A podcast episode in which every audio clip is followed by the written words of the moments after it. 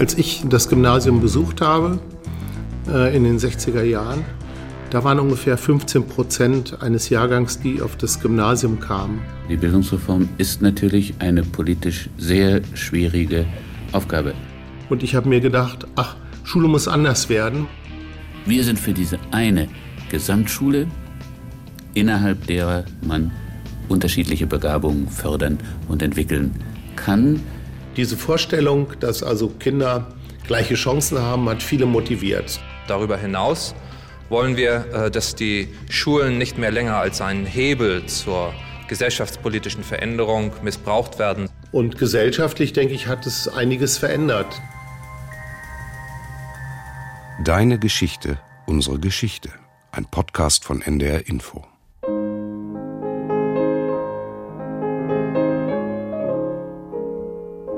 Deine Geschichte erzählt dein Leben. Unsere Geschichte erzählt von unser aller Leben.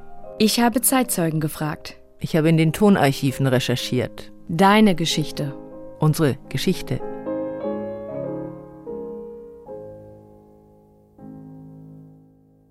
Die 70er, Folge 4. Streit um die Bildung. Willkommen zu einer neuen Folge unseres Geschichtspodcasts mit Ulrike Bosse und Franziska Amler. Denke, dass in einer Demokratie, in einer demokratischen Gesellschaft die soziale Gleichheit, die Gleichheit der Bildungsmöglichkeiten gegeben werden muss und dass alles, was diese Möglichkeiten einschränkt, die Demokratie, die Entwicklung der Gesellschaft beschädigt. Und das Festhalten an Vorrechten, an Privilegien, das schließt andere immer in ihrer Entwicklung automatisch aus. Man kann nicht beides haben.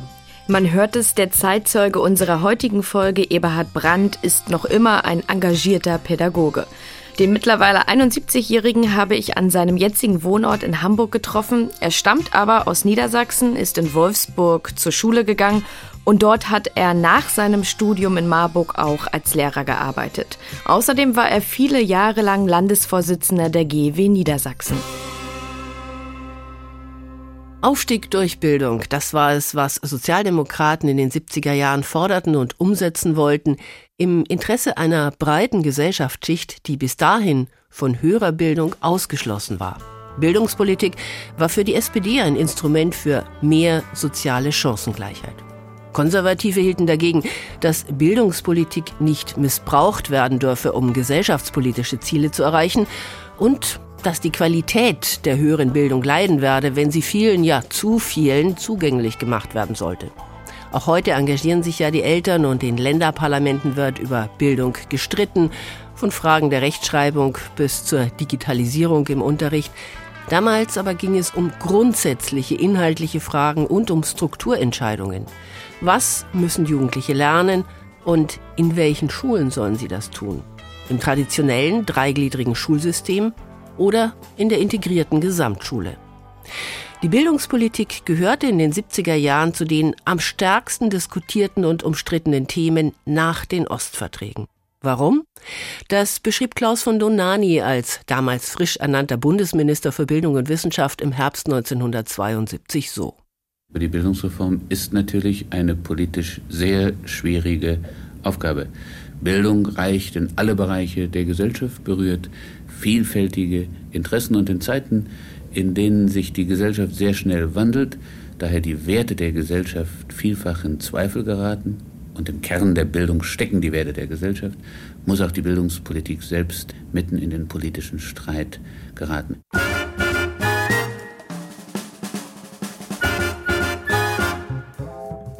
Angefangen hatte es mit dem Sputnik-Schock Ende der 50er Jahre. Im Oktober 1957 hatte die Sowjetunion den ersten Erdsatelliten Sputnik 1 erfolgreich ins All geschossen. Der Westen merkte, dass er dem Sozialismus durchaus nicht, wie angenommen, in allem und jedem überlegen war und dass angreifbar war, wer technologisch zurückbleibt. US-Präsident Eisenhower ließ daher das amerikanische Bildungssystem reformieren, damit künftig mehr Menschen die Chance auf gute Bildung bekämen und die meisten westlichen Staaten zogen nach. In der Bundesrepublik spitzte sich die Diskussion unter anderem zu durch den von dem Philosophen und Pädagogen Georg Picht 1964 geprägten Begriff der Bildungskatastrophe, weil Westdeutschland den Nachbarstaaten in Sachen Bildung weit hinterherhinke. 1965 dann formulierte der Soziologe Ralf Dahndorf Forderungen nach einer aktiven Bildungspolitik unter der Überschrift Bildung ist Bürgerrecht. Quer durch die Parteien waren sich die Politiker einig, dass in die Bildung investiert werden sollte, und überall im Land wurden neue Hochschulen und Universitäten gegründet, die Bildungsausgaben in Westdeutschland stiegen zwischen 1965 und 1973 von 15,7 auf fast 45 Milliarden D-Mark. Eberhard Brandt erinnert sich, dass das Thema Bildung damals in den Medien quasi omnipräsent war, egal ob in den Tageszeitungen oder im Fernsehen. Einige Schlagzeilen hat er sogar bis heute nicht vergessen. Ja, also ganz stark war eben äh, die Aussage von Picht von der drohenden Bildungskatastrophe. Also das wurde hoch und runter dekliniert. Uns fehlen die Akademiker. Deutschland wird sich ökonomisch nicht entwickeln, wenn wir nicht mehr Akademiker haben. Das war eine äh, massive Schlachtzeile. Und dann die Auseinandersetzung bei der Bildung einer neuen Bundesregierung, wo Willy Brandt mit der FDP eine Koalition einging. Und die FDP hat gesagt, wir brauchen Bildungsreform. Da gab es öffentliche Diskussionsforen. Im Fernsehen wurden die Debatten übertragen. Wir brauchen Bildungsreform. Und die FDP sagte damals, wir brauchen die offene Schule. Das war eine Gesamtschule, die hatten noch einen anderen Namen dafür. Das war plötzlich überall zu lesen und zu hören. Und die Bilder habe ich noch fast vor Augen. Die heftigen Diskussionen, an die sich Eberhard Brandt erinnert, waren ein Zeichen für die breite gesellschaftliche Debatte, die um die Bildungsreform geführt wurde. Und die Gesamtschule, um die wurde besonders heftig gestritten.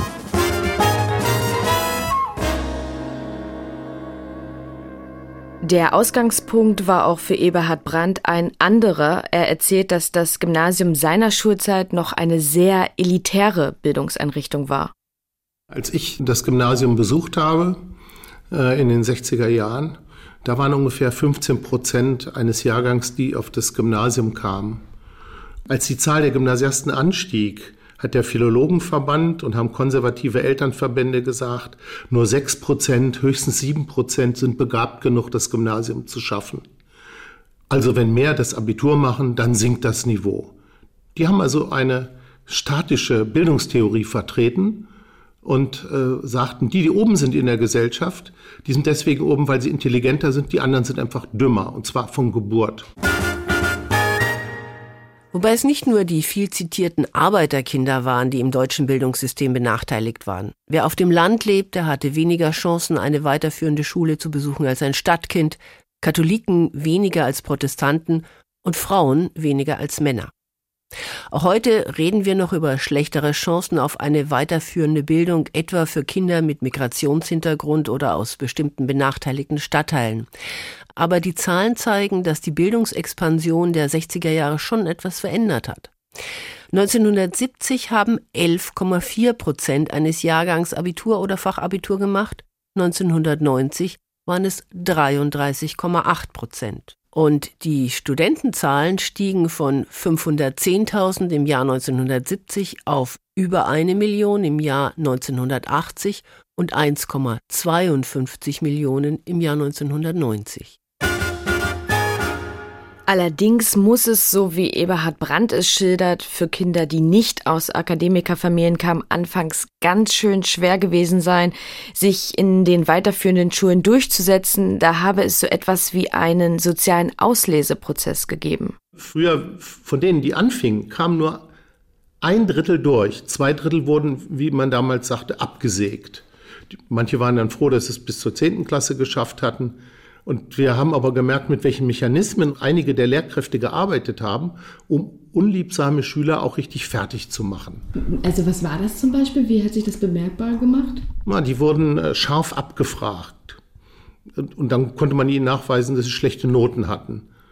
Oder die haben aus dem Klassenbuch vorgelesen, was ist der Vater von Beruf? Das hieß dann VW-Arbeiter, na, was willst du hier? Bei mir trauten sich das die Lehrer nicht. Meine Eltern waren beide Naturwissenschaftler, hat ein Diplom. Mein Vater eine gute Stellung beim Volkswagenwerk. Und da war es so, mich ließen sie in Ruhe, die anderen wurden gepiesackt. Und das hat mich wahnsinnig gestört. Weil sie halt Akademikerkind waren. Genau. Akademikerkinder wurden eben anders angesehen, anders behandelt. Und wer nicht aus diesem Stand kam, der wurde erkennbar schlechter angesprochen. Also äh, so, dass denen deutlich war, ich bin hier nicht erwünscht. Das kann man auch durch nonverbale Kommunikation deutlich machen. Auch wenn er selbst nicht betroffen war, machte Eberhard Brandt dieses ja, man kann ja fast schon sagen, vergiftete Klima im Klassenzimmer ganz schön zu schaffen, auch weil er von seiner Mutter, die selbst Lehrerin war, einen ganz anderen Umgang mit Schülern kannte und das damals als sehr unfair empfand, wie da einige seiner Mitschüler behandelt wurden. Diese Erniedrigung war für mich äh, direkt spürbar und die hat mich unangenehm berührt. Die war auch ein Motiv, warum ich mir gesagt habe, Schule muss anders funktionieren, als sie damals funktionierte. Sein politisches Denken und Engagement kommt natürlich nicht von ungefähr. Er hat mir erzählt, dass er früh durch sein Elternhaus politisiert worden ist und ihm deshalb schnell klar geworden sei, dass er etwas verändern wolle, aber es sei auch eine allgemeine Entwicklung gewesen. Das kippt praktisch von Jahrgang zu Jahrgang. Und in meinem Jahrgang, wo ich dann auch die Abiturientenrede gehalten habe am Theodor-Heuss-Gymnasium in Wolfsburg, war es so, dass dann plötzlich die Mehrheit linksorientiert war. Vorher gingen alle Jungs geschlossen äh, als Offiziere zur Bundeswehr. In unserem Jahrgang haben fast alle verweigert. Also da kippte die Stimmung. Es gab dann auch ein paar Rechtsorientierte, aber die Stimmung kippte, gener kippte generell, kann man sagen. Der Ruf nach Veränderung, den die Studentenbewegung in der zweiten Hälfte der 60er Jahre auf die Straßen getragen hatte, erreichte dann auch die Schulen. Und wie Eberhard Brandt es schildert, waren die Abiturienten nicht mehr bereit, einfach starr althergebrachten Ritualen zu folgen, sondern sie sprachen aus, was sie dachten, womit er bei seiner Abiturrede dann allerdings doch noch für einen kleinen Eklat sorgte. Mein Abitur war 69 und da habe ich dann eine Rede gehalten, in der ich also als Sprecher der Abiturienten, ich war vorher Schülervertreter gewesen, da habe ich mich für Reformen des Gymnasiums ausgesprochen, für die gymnasiale reformierte Oberstufe, die wir schon an unserer Schule auch eingeführt hatten, und habe die Errichtung von Gesamtschulen gefordert und habe gesagt, bei einigen Lehrern können wir uns bedanken, weil die waren sehr förderlich. Und bei anderen müssen wir sagen, da schweigen wir lieber drüber. Und da knallten die Türen und einige rannten böse raus. Da hatten sich einige Lehrer offenbar noch nicht dran gewöhnt, dass Schüler, Abiturienten zumal, ihre Autorität auch mal anzweifelten. Dabei hatten sich an vielen Schulen längst nach dem Vorbild der Universitäten unabhängige Schülervertretungen gebildet, in denen die älteren Schüler darüber diskutierten, wie Schule sich verändern sollte.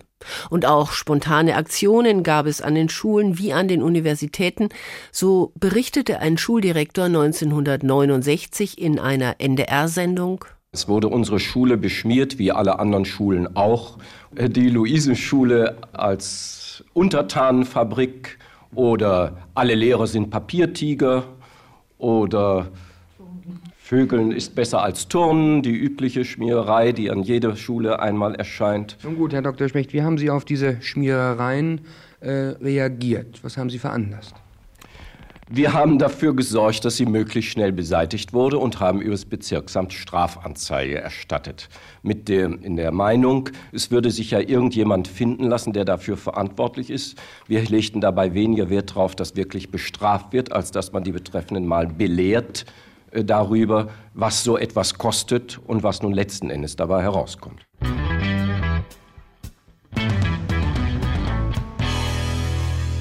Die Sendung, in der der Direktor des Hamburger Luisengymnasiums 1969 so, ja doch relativ gelassen über die Schmierereien an seiner Schule berichtete, trug den Titel Klassenkampf im Lehrerzimmer und bemühte sich, sowohl konservative als auch progressive Lehrer zu Wort kommen zu lassen, mit klarer Sympathie der Reporter für die progressive Seite. Für diese beschreibt ein jüngerer Studienrat, wie er ohne Nennung des Namens genannt wird, seine Position, die zu einer Generalabrechnung mit der Schule in ihrer gegenwärtigen Form gerät.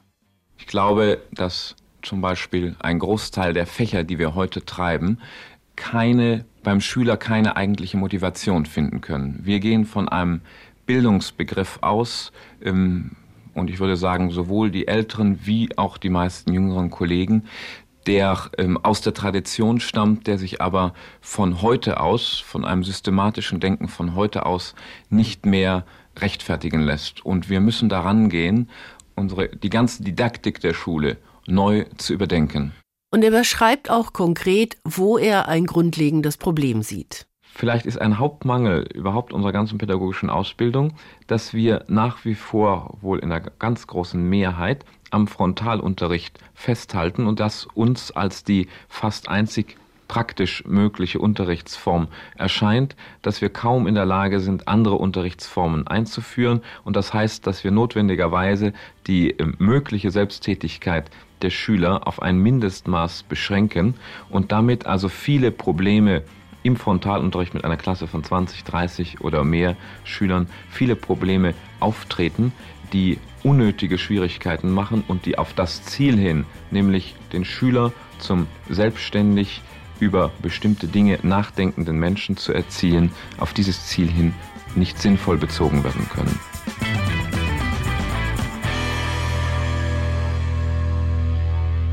Der junge Lehrer wendet sich gegen den Frontalunterricht. Etwas anderes gab es damals eigentlich kaum.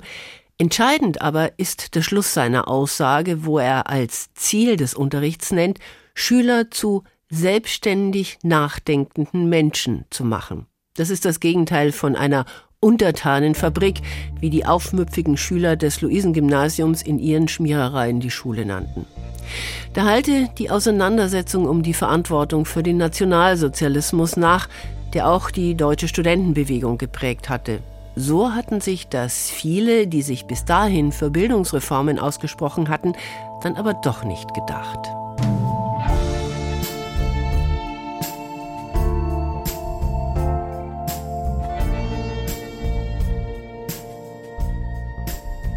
Der bildungspolitische Reformkonsens über die Parteien hinweg erodierte ab dem Amtsantritt der sozialliberalen Koalition unter Willy Brandt 1969.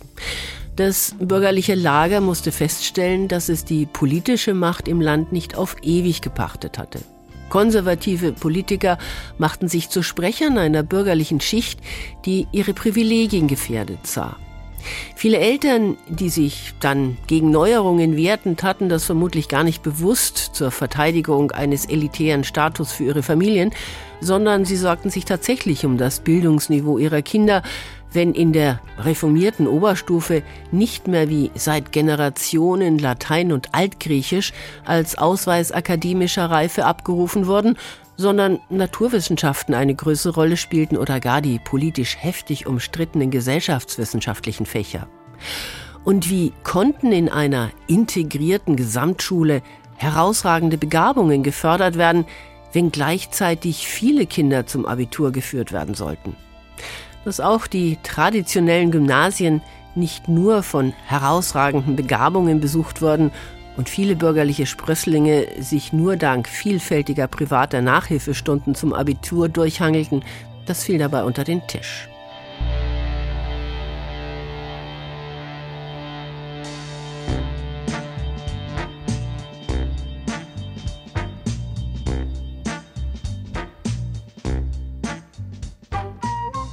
Eberhard Brandt hat sich 1969 nach dem Abitur ganz bewusst dafür entschieden, Geschichte, Politikwissenschaft und Pädagogik zu studieren, denn daran, dass er Lehrer werden wollte, hatte er keinen Zweifel.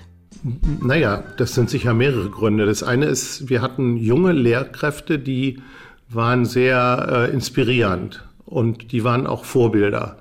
Und wir hatten so äh, Lehrkräfte, die ja traumatisiert waren aus dem Zweiten Weltkrieg die immer ihre Kriegserlebnisse erzählt haben und die furchtbar autoritär waren. Und ich habe mir gedacht, ach, Schule muss anders werden, man muss sich anders verhalten, man kann das auch. Ich merke ja, dass es geht. Das ist einer der Gründe. Das andere ist ein familiärer. Also mein Großvater war Lehrer, wurde 1933 entlassen. Meine Mutter ist davon geprägt, die wurde auch Lehrerin. Und äh, so dass wir viel über Schulfragen diskutiert haben. Und ich habe gedacht, ach, das ist ein toller Job. Das machst du. Eberhard Brandt war damals nicht der Einzige, der sich für ein Lehrerstudium entschied. Er erzählt von einer regelrechten Aufbruchsstimmung, die unter den Lehramtsstudierenden herrschte und wie er an seinem Studienort Marburg mit dem Gesamtschulvirus, wenn man so will, infiziert wurde. Da hat Professor Klafki, der die ersten Gesamtschulen errichtet hat, mit seinen Mitarbeitern Seminare gemacht zum Thema Schulsystem, Schulreform, Gesamtschule, Reform der Universität. Und das fanden wir spannend und haben daraus viel äh, für uns, für unsere eigene Überzeugung auch gewinnen können.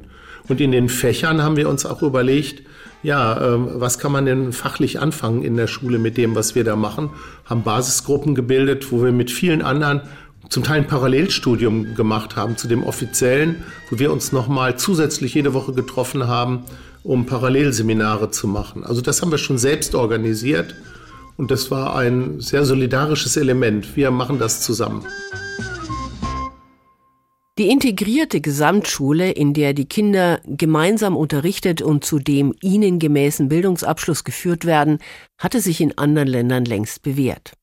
Auch in Westdeutschland wollten die Alliierten nach dem Krieg eine möglichst lange gemeinsame Beschulung aller Kinder nach amerikanischem Vorbild einführen, weil sie das gegliederte deutsche Schulsystem für Unterwürfigkeit und einen Mangel an Selbstbestimmung verantwortlich machten, der das autoritäre Führerprinzip des Nationalsozialismus ermöglicht habe. Sie bestanden dann aber angesichts heftigen Widerstands vor allem aus den konservativen Bundesländern nicht darauf, während in der DDR die Einheitsschule eingeführt wurde. Gutachten und Empfehlungen zur Weiterentwicklung der Schulen in der Bundesrepublik gab es dann ab Mitte der 50er Jahre. Ab 1970 nahm sich die neu geschaffene Bund-Länder-Kommission für Bildungsplanung der Sache an. Da wurde zum Beispiel das Züchtigungsrecht der Lehrkräfte abgeschafft. Es wurde beschlossen, dass dem sozialen Lernen neben dem fachlichen Lernen mehr Aufmerksamkeit geschenkt werden müsse. Reformpädagogische Lehrformen, also zum Beispiel Gruppenunterricht, gewannen an Bedeutung. Der Unterricht sollte schüler- und handlungsorientierter werden. Außerdem gab es eine Reform der Volksschule. Die Oberstufe wurde von der Grundschule getrennt und um ein neuntes Schuljahr verlängert. Und im Rahmen von Schulversuchen sollte außerdem eine begrenzte Zahl von Gesamtschulen eingerichtet werden. Und nach wissenschaftlichen Begleituntersuchungen sollte dann darüber entschieden werden, ob diese neue Schulform Gesamtschule flächendeckend eingeführt wird, wozu es dann allerdings nicht kam. Gesamtschule, ja oder nein, daran schieden sich je nach politischer Einstellung die Geister. Bundesbildungsminister Klaus von Donani beschrieb die Lage im April 1972 so. Wir haben uns in den Zielen der Reform in vielen Punkten einigen können. Der große Streit liegt in der einen Frage, soll man in Zukunft in der Bundesrepublik eine Schule haben, in der man den äh, Kindern die Möglichkeit gibt, möglichst spät sich auf bestimmte Bildungsgänge festzulegen, oder soll man wie bisher mit zehn oder vielleicht eines Tages mit zwölf Jahren gewissermaßen die Weichen in der Schule dadurch stellen, dass die Kinder verschiedene Schulen, Hauptschule, Realschule und Gymnasium besuchen. Und als SPD-Minister setzt er hinzu mit einer politischen Gewissheit, die die Ergebnisse wissenschaftlicher Begleitstudien offenkundig nicht abwarten wollte. Wir sind für diese eine Gesamtschule, innerhalb derer man unterschiedliche Begabungen fördern und entwickeln kann. Die Entscheidung äh, darüber ist für die Sozialdemokraten faktisch gefallen, wenn auch die Ausfüllung dieses Konzeptes und seine Durchsetzung schrittweise und langfristig möglich, nur möglich sein wird.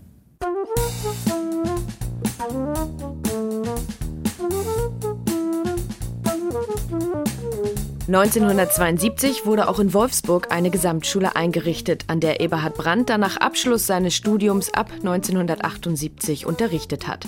An seine ersten Tage als Lehrer erinnert er sich noch ganz genau, nicht nur aus pädagogischen Gründen.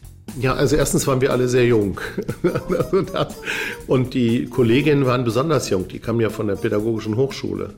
Wenn dann ein Kollegium überwiegend aus 23 bis 27-Jährigen besteht, da war das natürlich auch eine sehr spannende Sache, weil wir auch in der Frage der Partnersuche und der Familienbildung waren. Und da tat sich auch viel. Also das war auch, das knisterte auch. Also wenn Sie mich so fragen, das fand ich schon sehr spannend. Da muss ich kurz einhaken, sind Sie dann auch fündig geworden? Ja, aber nicht, nicht, nicht im Kollegium. ja. Ja, und das andere war, also wir, wir wollten eben Schule anders machen und hatten äh, das große Glück, äh, durch einen äh, Kultusminister, Peter von Oertzen. Wir, für uns gab es keine Erlasse, keine Richtlinien in den Fächern. Wir mussten alles selbst entwickeln. Wir durften alles selbst entwickeln. Und das mussten wir dokumentieren. Äh, also daran haben wir gearbeitet. Und da haben wir dann auch nicht so auf die Uhr geguckt, sondern wir haben da sehr viele Grundsatzdiskussionen geführt. Dabei sind übrigens auch neue Lehrbücher entstanden von Kollegen, die daran besonders engagiert gearbeitet haben. Aber das war schon toll. Und dann waren wir sozusagen frei, weitgehend. Natürlich gab es Kontrolle, aber wir waren weitgehend frei. Wir hatten keine Zensuren, die es ja bis heute an den Gesamtschulen in Niedersachsen nicht gibt, bis zum achten Jahrgang. Und äh, das hat uns schon viel Spaß gemacht. Einen Klassenkampf im Lehrerzimmer, wie es in der NDR-Sendung von 1969 hieß, habe es da nicht gegeben. In seiner Erinnerung haben alle an einem Strang gezogen. Na, also die älteren Kollegen, die an die Gesamtschule sich beworben hatten, die wollten ja die Reform.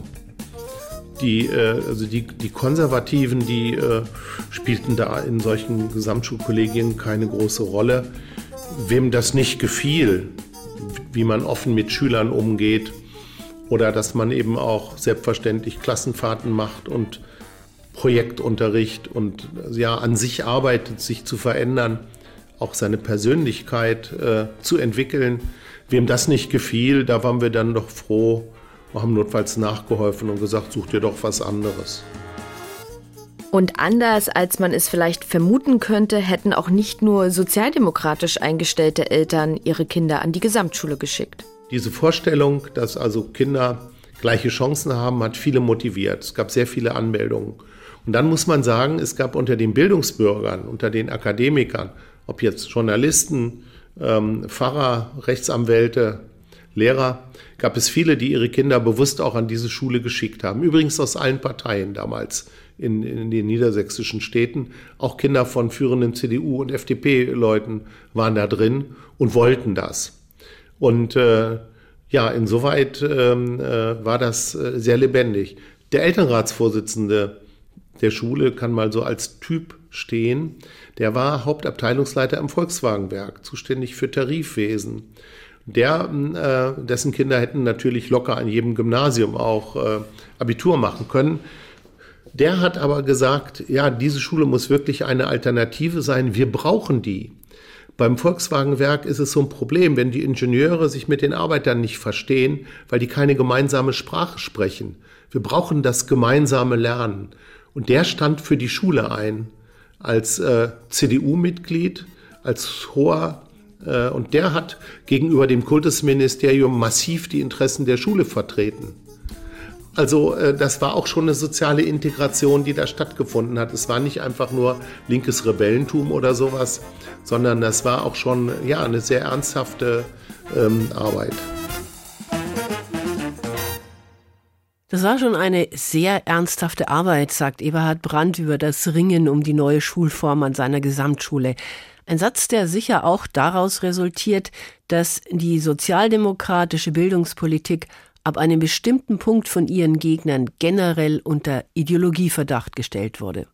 Deutlich wurde das etwa in Aussagen des Hamburger CDU-Abgeordneten Volker Rühe aus dem Jahr 1978. Entscheidender Punkt ist der, dass wir kein neues System den Hamburger Eltern, Schülern und Lehrern verordnen wollen, wie die Sozialdemokraten und die FDP. Wir meinen, dass die Schulen in den vergangenen Jahren von einer Veränderung in die andere gehetzt worden sind und dass sie jetzt in erster Linie Ruhe brauchen. Deswegen wollen wir die nächsten vier Jahre nutzen, um im Rahmen des gewachsenen Systems Verbesserungen anzubringen, insbesondere dadurch, dass wir den sich abzeichnenden Rückgang der Schülerzahlen nutzen, um zu kleineren Klassen, aber auch zu kleineren und überschaubaren Schulen zu kommen. Darüber hinaus wollen wir, äh, dass die Schulen nicht mehr länger als ein Hebel zur gesellschaftspolitischen Veränderung missbraucht werden, sondern dass die Schulen wieder stärker respektiert werden als ein pädagogischer Raum, in dem äh, auch die Erziehung wieder stärker in den Mittelpunkt gerückt wird. Der klingt Mut zur Erziehung an. Das war der Titel eines Kongresses vom Januar 1978, bei dem konservative Wissenschaftler, Lehrer und Eltern sich massiv gegen antiautoritäre Bildungsreformen wandten und das verstärkte sich dann in den kommenden Jahren. Eberhard Brandt erzählt, dass es aber auch innerhalb des konservativen Lagers durchaus unterschiedliche Positionen gab. Niedersachsen war etwas anderes als Bayern. Naja, das eine war, wir haben die CDU, die dann an die Regierung gekommen war, als ich eingestellt wurde, die wollte die Gesamtschulen massiv äh, knebeln und wollte sie zum Teil sogar abschaffen. Und ähm, dann zeigte sich, und da war ich dann in der Gewerkschaft Erziehung und Wissenschaft aktiv, der GEW, dass also ein Kultusminister wie Walter Remmers, der ein liberaler CDU-Mann aus dem Emsland war, gesagt hat, nee, wir schaffen die Gesamtschulen nicht ab, das macht meine Partei beschlossen haben. Wir machen mal eine wissenschaftliche Überprüfung und dann schauen wir mal, wie es weitergeht. Das heißt also, man konnte auch im konservativen Lager liberale Leute finden. Und äh, damals wurden die Gesamtschulen in Ruhe gelassen. Später war das nicht der Fall. Der niedersächsische Kultusminister Walter Remmers von der CDU vertrat in der Tat eine andere Linie als die Bildungshardliner in der Union. In einem NDR-Interview aus dem Jahr 1979 forderte er, die Schulen aus der fortdauernden politischen Konfrontation herauszuführen, während seine Partei damit in den Wahlkampf für die Bundestagswahl 1980 ziehen wollte. Ich kriege immer am meisten Beifall, wenn ich sage, ich möchte, dass die niedersächsischen Schulen so gestaltet werden, dass alle Eltern, egal welche Partei sie wählen oder welche Partei sie angehören, ihre Kinder guten Gewissens in niedersächsische Schulen schicken können. Remmers war da gerade als stellvertretender Vorsitzender der Bund-Länder-Kommission zurückgetreten, weil dort der Streit tobte um die Anerkennung der Abschlüsse der Gesamtschulen, die einige unionsgeführte Länder verweigern wollten. Nachdem in der Kultusministerkonferenz dann noch eine Weile darum gerungen wurde, unter welchen Bedingungen die Abschlüsse denn als gleichwertig gelten könnten, kam es 1982 zum Kompromiss. Es wurden bestimmte Kriterien für die Abschlüsse an allen Schulen festgelegt, dafür wurden sie von allen Ländern gegenseitig anerkannt. Walter Remmers hatte es 1979 schon prognostiziert. Ja, also ich glaube, dass hier, wie das natürlich in Vorwahlkampfzeiten und in Wahlkampfzeiten erst recht häufig ist, mal die Suppe wieder sehr viel heißer gekocht wird, als sie dann nachher auf dem Tisch äh, gegessen wird. Also da muss noch mal ein bisschen drin gerührt werden und ein bisschen gepustet werden und dann kann man die Suppe auch wieder essen. Und deshalb bin ich der Überzeugung, dass wir uns im Endeffekt auch verständigen werden.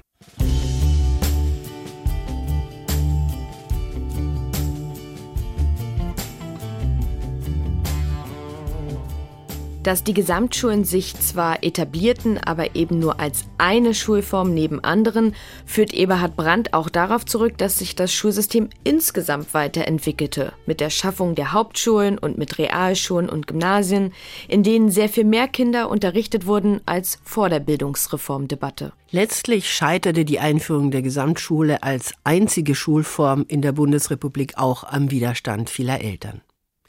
Die Höherqualifizierung der Bevölkerung, die sich die Bildungspolitiker in den 60er Jahren auf die Fahnen geschrieben hatten, wurde aber erreicht.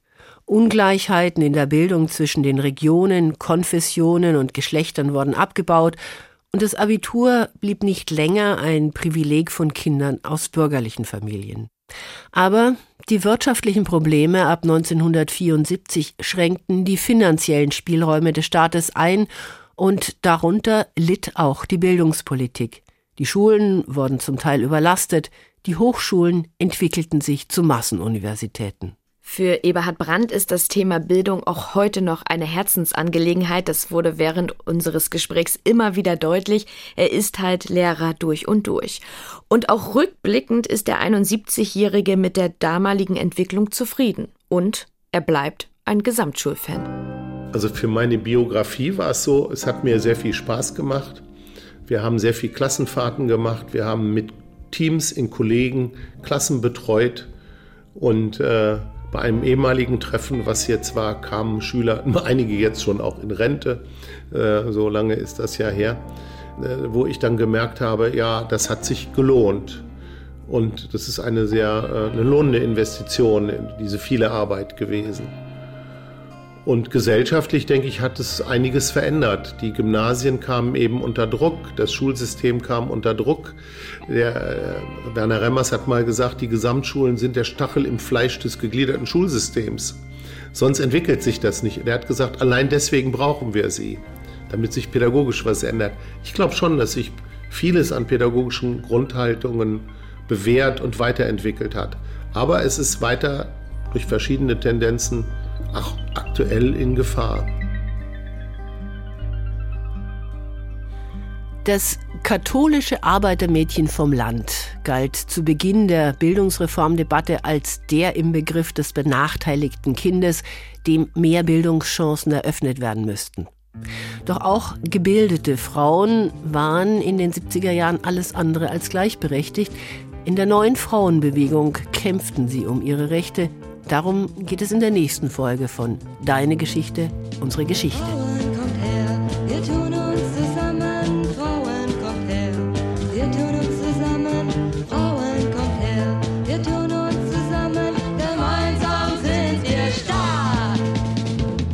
Unsere Zeitzeugin ist dann die Hochschullehrerin Angelika Henschel. Sie hat sich schon in jungen Jahren für andere Frauen engagiert und war 1977 zum Beispiel Gründungsmitglied des Vereins Frauen helfen Frauen Lübeck. Gemeinsam mit ihren Mitstreiterinnen wollten sie damals nach dem Londoner Vorbild ein autonomes Frauenhaus in der Stadt eröffnen.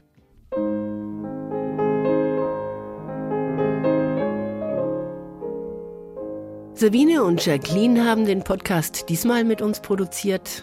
Alle Podcast-Folgen finden Sie, findet ihr in der ARD Audiothek. Fotos, Filme und Texte zu den einzelnen Folgen gibt es unter ndr.de-geschichte. Und über Lob und Kritik freuen wir uns unter der E-Mail-Adresse deinegeschichte.ndr.de. Bis zum nächsten Mal. Tschüss.